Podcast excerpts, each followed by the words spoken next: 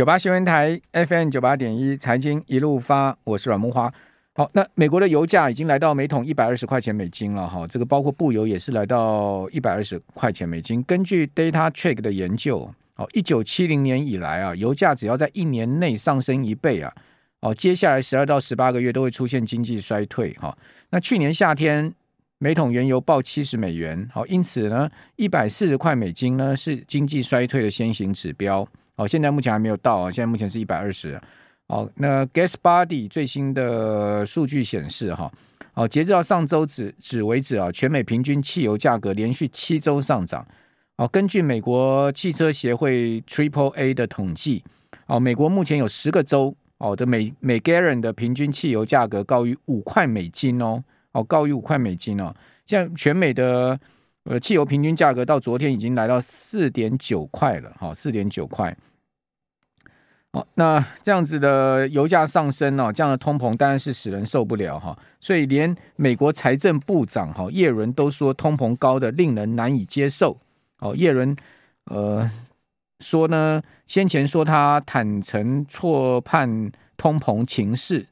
哦，周二在美国参议院金融委员会作证的时候，受到共和党议员连番拷问呢，又痛批他。哦，但他否认共和党的说法啊。他说：“美国通膨率冲上四十年高点呢，是拜登政府一点九兆美元刺激法案导致。他否认这个说法。哦，他他说不是哈，并并不是。他说呢，通膨是全世界几乎所有已开发国家的问题啊，大家各自这个财政政策不同啊。啊，当然他重申说，通膨主要是供需错配引起啊，包括什么疫情啦，哈，等等等等了哈。那他说呢？”美国现在目前正面临高的、令人难以接受的通膨，而且预料通膨会继续保持在高点。哦，拜登政府可能在预算案中提高对今年通膨的预预测。哈，那个预测值呢，目前是四点七，那还要再提高，提高到多少啊？哇妈呀！哦，那叶伦呼吁呢，加大半导体投资啊。哦，就是说他在国会里面哈，除了讲这个，他觉得通膨现在高的 令人难以难以接受了哈。好，连财政部长都不能接受，那谁能接受？好，我们赶快来请教万宝投顾的秦小芳副总，秦副总你好，各位投资人大家好。好，通膨这么高，哦，通膨这么高，为什么美股还能再撑在这个反弹的高点？这很多人的疑问是这样子了哈。但是目前的夜盘还有欧美股市还是属于缓慢下挫的一个走势。嗯，好。所以我想，其实基本上而言，主要是因为二零二一的世纪大转折之后，它五个月已经跌掉了三千点，所以这个地方呢，很多人进行摊平操作，或者是一些短线的抢短线。不过我还是要提醒各位投资人哦，呼应刚才主持人慕驊所讲的事情，其实一九七零年代的能源危机，我不知道现在还在市场上投资或呃投机的投资人有多少。基本上那个时候我也才刚出生，我不知道发生什么事。嗯，但是我知道这次的事情可能会引起高油价、高通膨又经济衰退。不过各位要注意，我要讲的一件事情，可能你听起来会觉得很刺耳。美国只是衰退，可是台湾却是萧条。请你到台北捷运的地下街，还有各大商场去看一下，那个不是只衰退了一成。那是衰退了九成，几乎都没有人了，很多店都拉下门来。好、哦，然后地下街那个今天新闻也很大 大篇幅报道。所以我要跟各位讲的，如果美国因为高油价、高通膨，八要到六要到二，也就是他们对于通膨的那个 CPI 要降到这个位置的话，它必须付出经济衰退的代价。股市是经济的橱窗，它终究在你抢完短多的反弹、空头市场死猫跳之后，它要回归基本面。可是人家美国，人家家底厚啊，人家还有战备储油啊，人家还有策略啊。请问我们台湾还有什么策略？而且事实的真相就是我们是萧条。所以各位在操作上面，我也只能跟各位讲哦，我的建议是，比如说啊，外资嗯，它期货。现货像今天它还是继续的一些抢短的动作，比如说它期货今天又买超了三千口，好，它等于把昨天的部位买回来又加买一点，所以今天才会涨嘛。那么现货市场呢，它也会针对一些股票做部分回补，因为毕竟它今年在一到五月，就我说的已经跌到三千点了，它已经卖了大概有五六千亿的股票了，连同去年它几乎持股已经降到极低点了。这个情况之下呢，如果汇市没有持续的贬值，像今天是。呃台币对美元是在二十九点五的一个持平的一个走势，因为毕竟它已经从二十九点一元，因为我没有上直播节目，不然我一定会带台币对美元的那个走势，它是处于一个大收敛三角形，嗯，它是在二十九点一到二十九点五之间的震荡。今天来到那个收敛三角形的顶端，所以它在这个地方进行盘整，所以这个地方呢，外资必定会做一些短线操作的回补部位的动作。可是各位投资人，你不要去抢高，你只能短线操作，跟着外资做短线的操作。因为呢，期指现货的买超是抢短，它是跟随着美盘。呃，美盘今天凌晨是跌两百五十点，然后收高两百五十点。可是几乎所有的科技类股跟台湾关系最密切的科技股，它都是小涨而已。嗯，所以这并不是一个很坚稳的走势。特斯拉也是小涨啊。对，就是它都是大跌小涨。哎，我我等下跟各位讲，我不知道有没有时间讲那个拆股的事。我我其实好想透过付委托去买美国那个 Amazon，它一除以二十，从两千五到一。他拆股之后，支股连跌两天，也也没也没什么太明显的表现呢、啊。对，他从一百二十八、一百二十五，今天跌到一百。那你为什么想去买它？你觉得它会涨？不是因为它的价差太诱人了。我也是散户啊，对美国市场而言，我也是散户啊。但问题是，对对对，我还没买对原始股东来讲，根本没赚没赔啊。对，而且它之前有拉高了。对啊，它也没什么拉高啊。呃，之前之前之前呢、啊、有了，上周了，上周一直涨了。但是它是从三千五跌到两千五，两千五之后再除下来。对啊，它所以大跌一段之后再涨上去。对，所以我的意思就是说，呃，其实美国的科技类股才是影响台湾最重要的股票。嗯。所以呢，如果连拆股的股票出现这么大的一个引诱散户的一个，它等于是一个报表的问题而已嘛，一个金钱游戏，一个数字游戏嘛，哈。连我们，哎，你要知道，哎，在呃那个。公元二零二零年的时候的八月，苹果跟特斯拉他们是拆股前大涨，拆股后也是稍微震荡一下又大涨。对啊，但是那是多头市场。嗯哼。那可是你特斯拉是，那你今天的 Amazon 还有等下七月下个月下个月的 Google 也要一拆二十。对对，所以这两件事情，这两件事情我都在 watch。我的意思就是说，如果这些股票呃之前涨之后涨，那就代表市场仍然在。多头牛市，嗯，可是如果它只是趁着这个拉高一段，然后来之后就开始贴息，那就等于是贴息的概念嘛，对不对？对，这跟台湾除息是一样的，是一样的道理。你除完息，你股价不涨一样，是那个投资人一样是没赚到啊。对，现在纳斯达克跌四十四点，所以坦白说，我好想买，可是我不敢买，我觉得它的走势不对。我们好像还是在，我的结论就是如下：我们还是在熊市里面的空头市场死猫跳。这个死猫跳呢，它还在这个区间做震荡，哪个区间呢？坦白说，我仍然不认为年线会来一七三零零的年线会来，不容易了。一七三零零，那先先先要过季线吧。看看你先跟我过，看看这礼拜能不能过季线吧。对，还有你美股不要给我跌，嗯，你美股今天不要给我又开低回来下去，因为能源危机或其他一些一些其他的状况。美国盘太不稳了，那那那死猫跳会不会变成死猫活呢？这个猫猫活起来的九命怪猫变活猫，它不是只是跳而已呢？它就变活了呢？我，我要跟各位讲啊，其实我跟慕驊，我们从一月开始一直到五月是看严重的看空，目前是先看盘。我我现在没有那么看空了，我也没有那么看空。从线上我认为会上去，但是我我觉得很危险的原因是有一些变数我还无法厘清，所以我是先以盘整盘来操作。对了，比如说我，我觉得先先也不要太乐观了。对，我绝对不敢去买金融期。看到消息面都没有那么好嘛。对，然后电子期如果拉回，我可能会抢一些短多。嗯，我跟外资差不多啦。好，然后但是我很想去在这个去买一些美国的长期持股，但是我发觉好像不太对劲，因为从这次的拆股，从能源危机，从美国通膨，所以我觉得各位还是要小心。OK，美股回错，小心操作。因为您上次来我们节目有讲那个一六七呃一六一六六七零嘛。对，说这个点点位要去空，那那现在目前看法有改变吗？因为蛮多网友在线上问这个一六六七零，您上次讲的这个点位，我知道大家都发觉这个位置好像就一直在这边来来回回，来来回回，对不对？那我想各位啊，这一两天你看一下，今天大盘刚好收一六六七零，你很准呢，你。所以所有的人会问我问题，为什么你知道吗？这次我一路空下来啊，我我不能讲的这么直白了哈，我从一二三四五。我一路空下来，我有一个很重要的回补价位，就是在一六六七零嘛。那我补完之后，它就一路狂泻，然后呢，让我很遗憾，后面的有几百点我没赚到啦，空头避险单没赚到啦，这就是事实啦。所以我知道它再回到这个一六六七零，所以里面会说我对于数字为什么这么敏感？因为每一个价位我都用脚。那现在是要一六六七零这个看法有没有改变呢？就是说您上次来讲说这个地方是一个好空点，这个看法有没有改变呢？我并没有改变，但是我会稍微拉高一点，嗯、什么位置？其实也不远。五月三十一号那 MSCI 四八四六零张的台积电有没有？他把它拉到一六七零零，那是在台指期六月。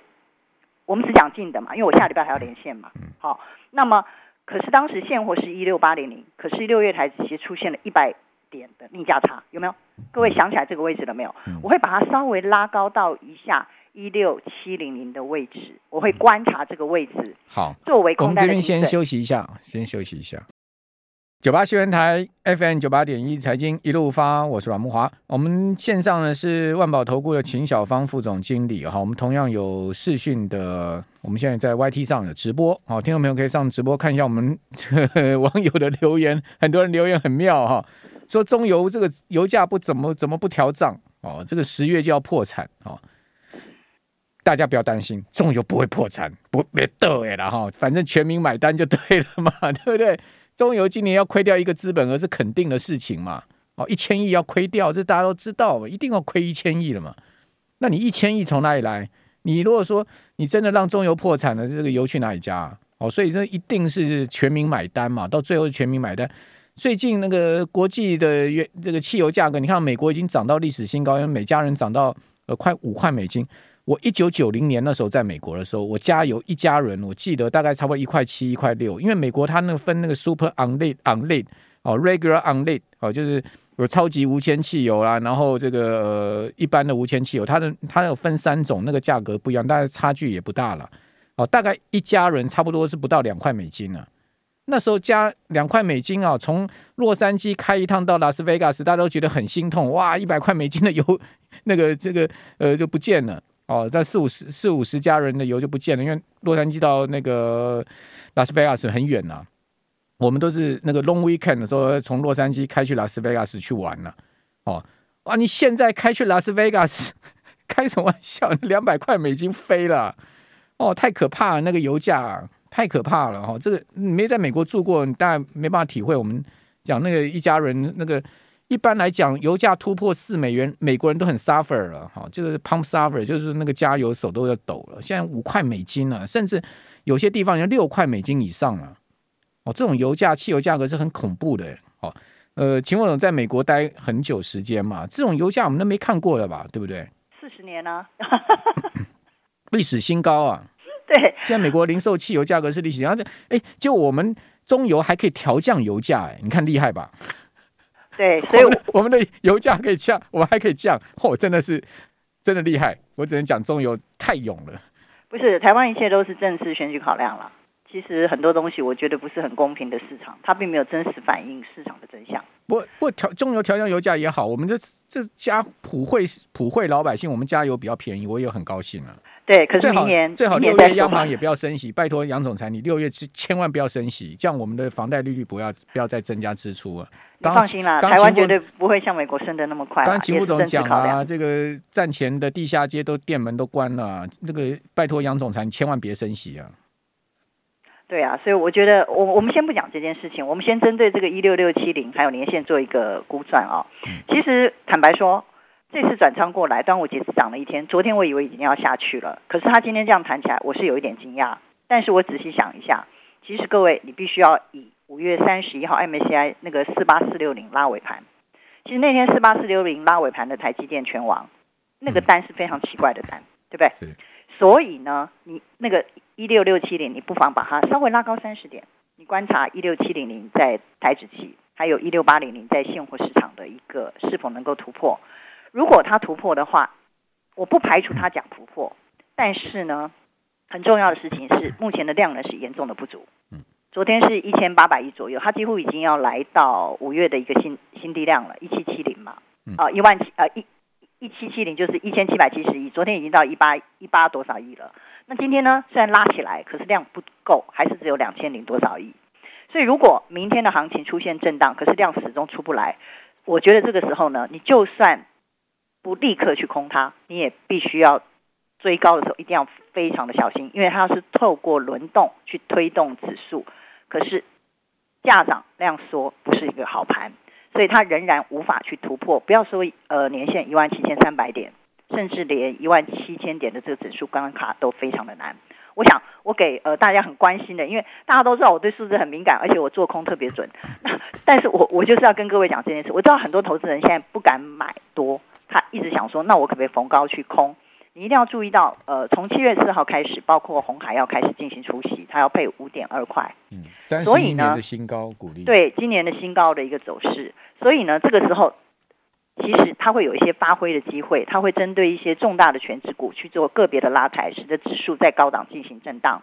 可是呢，它仍然难敌国际之间的，包括我们刚才所提到能源危机，还有美国市场的一些问题，还有包括我们所说的，人家美国只是衰退，我们却是一个萧条的一个走势，还有技术性本身的压力。所以我要跟你讲说，呃，刚才慕华问我的那个问题，我们继续往下讲，死猫跳会不会变成活猫？我跟你讲，决定。是熊市反弹，或者回到牛市，还有空头市场，它是死猫跳，或这只猫又活过来，不是简单的由技术分析的价量来决定的，它必须要透过五面看大势，也就是基本面、技术面、资金面，这是三个最重要的重点。好，那你认为现在的基本面是怎么样？我刚才已经讲过了，衰退跟萧条，台湾其实是比较糟的。第二个呢，技术面而言，你不要只看日日 K。日 K 只是拿来做期货的三五天的短线，你去看一下周 K 跟月 K，你就会知道目前整个的大盘它仍然是在空头市场里面的中长空，但是短多的反弹还没有完全的结束，它在进行一个呃上涨一千点之后压缩到三百点之间的横盘，这个横盘的区间在台指期就是一六四零零昨天的低点，还有五月三十一日的一六七零零的高点，我想这样是一个非常明确的答案了。好，那但是呢？呃，这个行情会在什么时候结束？我还是觉得要由美股来决定。如果美股在这个地方呢，一直是这样很反复不定的走势，那台湾就是继续的进行横盘，直到美股再度出现连续性的重挫，那么它才会出现另外一次的跌势。嗯，好，所以我想这个答案就是很简单。不过再来的操作会比较困难，在期货市场会比较困难。为什么？因为从我们刚才已经提到，七月四号开始，红海要进行除息。嗯，所以呢，那个。除息会开始扣抵全值了，对，指数指数会那个做做期货会更难做，因为会更难做，会有指数蒸发的问题。对，所以各位可能你 一定要记得两个在期货市场避险的操作重点。第一个就是当它的价差收敛到几乎没有逆价差的时候，嗯，你可以才可以透过期货去做避险空单。好，这是第一个原则。逆价差太大的时候不要去空了，你不要去随便乱弄，对，不要去随便乱做。对，像昨天就是那种盘嘛，所以今天期货为什么涨得比现货强？呃，现货涨一百五十点，期货涨一百八十点，收敛逆价差。对，你不要过度的悲观，就是木华跟我们所讲的。其实我们一月很悲观，我们最近是还是觉得不很好，但是呢，我们不会那么的悲观了。所以第一个有钱赚为什么不赚？对，你就是 抢短多啊，抢抢电子有有有有有好股票，它要涨，我为什么不抓抓它一把？对对啊，当然要啊，又不傻瓜，那有钱赚还还还不赚吗？对，就是一个短多。然后呢，而且毕竟它已经跌了三千点之后的千点反弹嘛，一个死猫跳嘛。我我仍然认为它是死猫跳，这个我并没有改变，因为目前的量价跟经济结构、资金面、基本面还有技术面，它都是这个结构。我刚才已经讲过，我看的是哪些东西。好，那第二件事情就是国际盘一定要参考，因为。台股包括夜盘，还有包括外资的动作。你看外资今天所有动作，它几乎就是跟着美盘嘛。如果今天美盘是直接就是两百点下去，继续跌五百点，你觉得今天外资会买超吗？当然不会。所以呢，他第一个看美盘，第二个他看他看那个汇率，会不会？对不对？所以我觉得各位投资人在这个地方，你不妨以短线操作的心态。如果你像我一样比较喜欢做波段的人，我这个地方会比较采取观望。所以我刚才讲到第一点，短线操作；第二个，你要降低部位。降低部位，整个六七八这三个月，你在期货市场操作一定要降低部位。七八月的原因我已经讲得很清楚了，可能到九月上旬都是因为除息扣底全值。好，那但是以目前的情况来说，它就是一个横盘的走势。其实进入到除权息旺季比较有利于多方啦，这个是大家这个过去的惯性啊。对对，没有错。所以所以你在这边你就做短多嘛，你就做一个急跌抢短多，没错，针对电子期，也不用太上空嘛。对你赚五点十点，你就要。出场的一个动作。那目前呢，最大的空间我会把它修正成为一六二零零，好，一六二零零在六月结算以前，因为那个全值还没有开始扣底，一六二零零到一七零零零。但是我认为，其实以目前的结构不容易，因为整个的量是不太够的，所以我们不妨先以昨日的低点一六四零零到五月三十一日四八四六零拉抬台积电的那个那个盘实在是太怪了。的一六七零零在期货现货一六八零零作为一个参考的一个区间，区间实在是不大了。如果以台指来说，可是个别股之间是否有所表现呢？我觉得可能也是以两三天的短线操作为主，因为对于未来我们真的看不清楚。毕竟一九七零年的时候，我们可能都还没有出生，或者是还很小，所以我们不知道那时候会发生什么事情。我们刚有。听众朋友在网络上留言，他说他从旧金山刚回来啊，说旧金山现在每加仑汽油价格已经快七块美金了，是，是太高。谁叫你要旧金山？都有钱人住的地方咩？对不对？Silicon Valley 对不？好了，大家 take care 了，保重了。这个刚刚秦总是讲台湾内需经济情况景气不好，是确实了哈。大家可以看到餐厅啦哈，各方面真的都是很辛苦。那也只能讲说天佑台湾了哈。那至于说呃央行不升息当然最好，我们房贷少缴一点啊。那那你这个呃政府要补贴油价，让中油不不不不升反降，那那有什么不好？我们知道加油便宜一点啊。只是说这个后面的后果，哦全民承担，终究还是要实现的嘛，对不对？好，谢谢秦副总。